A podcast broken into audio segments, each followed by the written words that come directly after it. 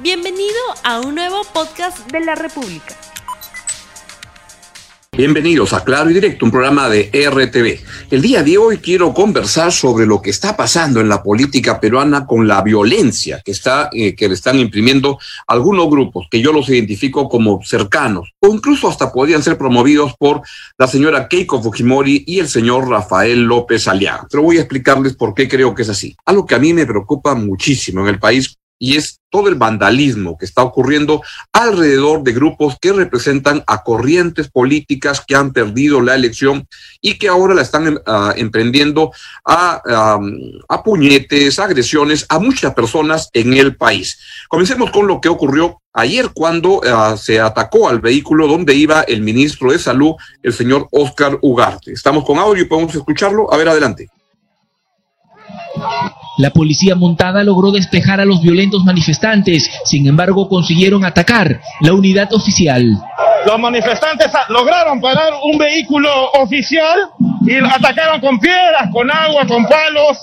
Está aquí en la entrada de Chabuca, a pocos metros del Palacio de Gobierno impidió el paso del vehículo que conducía al ministro de Salud, Oscar Ugarte, a la sede de la presidencia del Consejo de Ministros para la conferencia habitual de los miércoles. Su no son los únicos ataques que se han estado produciendo. También hubo ataques contra periodistas de Canal N, de ATV y de la República, que este, le, le, le infligieron estos simpatizantes de Fuerza Popular, de la candidatura de Keiko Fujimori. Veamos lo que ocurrió.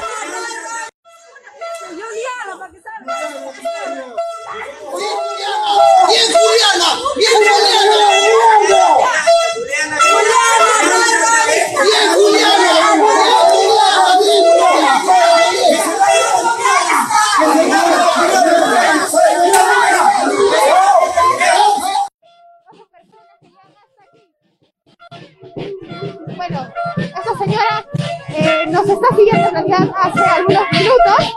Vamos a tratar de salir, pero como puedes ver, nos persiguen. Nos persiguen. Sonríen para otras cámaras, pero empiezan a perseguir.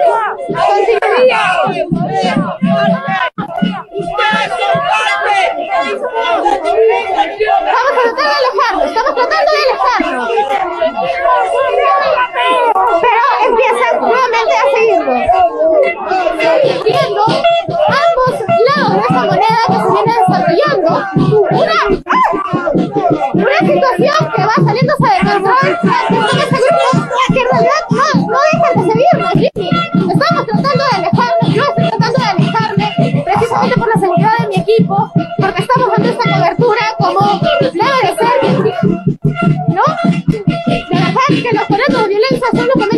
Este sujeto de capucha negra que acaba precisamente de empujarnos y que continúa asusando a las personas.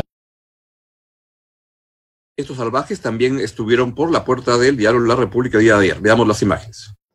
Es una vergüenza que este señor Sagasti permita con del fraude electoral que muertos pues...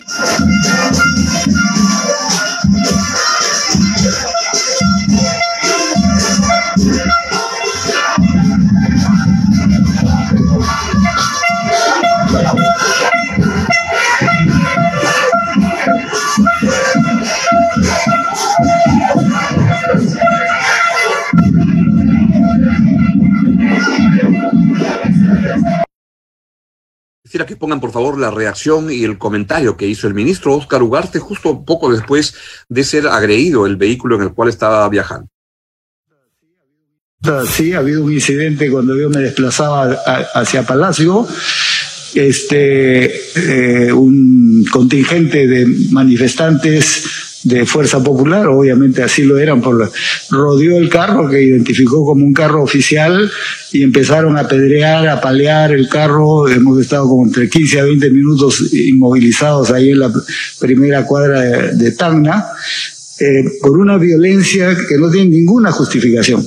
Y es una violencia contra un vehículo que es oficial y por lo tanto contra un símbolo de gobierno. Este, yo invoco a los dirigentes políticos a no incitar a este tipo de violencia que tiene o podría tener graves consecuencias, este, en este caso Felizmente llegaron refuerzos, desbloquearon esa acción y pudimos llegar a esta conferencia de prensa. Gracias. Por su parte, el presidente Francisco Sagasti comentó esto sobre estos hechos de violencia que están ocurriendo por parte de sectores que apoyan a la candidatura política de Keiko Fujimori. Ah, es un gobierno de emergencia, es un gobierno de transición, estamos haciendo, y, volveré a un momento eso alegado, pero lo que me interesa señalar ahora con toda claridad, por favor, es que eh, no podemos ni vamos a tolerar actos de violencia. Le iba a preguntar por lo ocurrido el día de hoy. Hoy día hemos visto a autoridades, ministros, periodistas atacados de una manera violenta. Respetamos el derecho de manifestarse pacíficamente como lo hemos venido haciendo. Pero lo que ha sucedido hoy día marca un quiebre y esto no va a continuar.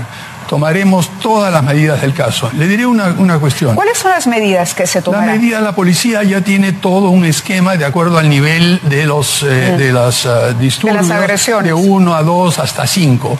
Y de acuerdo al grado de intensidad se toma un conjunto de medidas que no tiene el caso de revelar ahora. Pero le puedo decir solo una cosa. En los últimos cinco meses se han utilizado solo dos cargas del gas lacrimógeno. Solo dos cargas. Hoy hemos debido usar algunas cuantas, no muchas. Simplemente por para comparar, en noviembre de 2020 se usaron cientos de bombas lacrimógenas gente simpatizante de la candidatura de Keiko Fujimori, muy afinados con Fuerza Popular, este, son los que han estado marchando con ese tipo de agresiones. Keiko Fujimori ha salido con un tuit que quiero que lo pongan y con el cual pretende deslindar de estos hechos de violencia lamentables que ocurren. Fuerza Popular dice Keiko Fujimori rechaza todo acto de violencia que se haya realizado el día de hoy contra miembros de prensa, la propiedad privada y el automóvil del ministro de Salud. Rechazo estas actitudes y las condeno públicamente esperando que se identifique a los responsables. Los responsables son miembros de su, agrupación, señora Keiko Fujimori. Agrega Keiko Fujimori, no se debe confundir estos actos lamentables con las protestas pacíficas que miles de ciudadanos vienen realizando en todo el país. Invocamos a nuestros militantes y simpatizantes a no acudir a convocatorias que tienen un objetivo muy diferente a la defensa de la democracia. Ojalá se le pueda creer, porque lo que a mí me da la impresión, y es una impresión y así se las quiero transmitir, es que lo que está ocurriendo es que tanto Keiko Fujimori como Rafael López Aliaga están compitiendo por el liderazgo de la derecha en el Perú y creen que el camino es hacer una derecha muy bruta y muy achorada. Y esto es lo que está sucediendo porque además es lo que se transmite cuando se dice que no quieren reconocer el resultado de la elección. Vean lo que dijo Keiko Fujimori el día sábado en el mitin donde dijo, no voy a reconocer el resultado. Estamos aquí para dar un mensaje claro y contundente. Dicen que en pocas horas o en pocos días van a consumar el fraude en la mesa y nosotros les decimos que no vamos a aceptarlo. A lo largo de estas semanas hemos podido ver tantas denuncias, irregularidades y quieren apresuradamente ya lanzar un resultado. ¿Por qué tanta presión? Yo les digo desde acá y creo que represento esa voz de tantas personas que le decimos bien claro, no al comunismo, fuera el comunismo.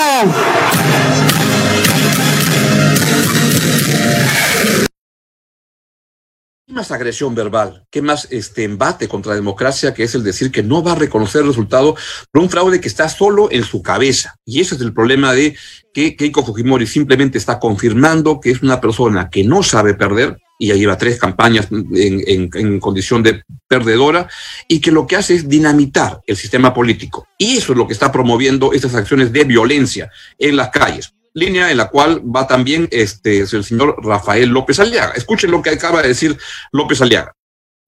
El día 28 de julio de este año, la bancada parlamentaria de Renovación Popular ya tiene listo choque legislativo recogiendo algunas propuestas de campaña y otras más que son parte de nuestro plan de gobierno. Creemos que los resultados pueden ser legales, más no legítimos, ¿no?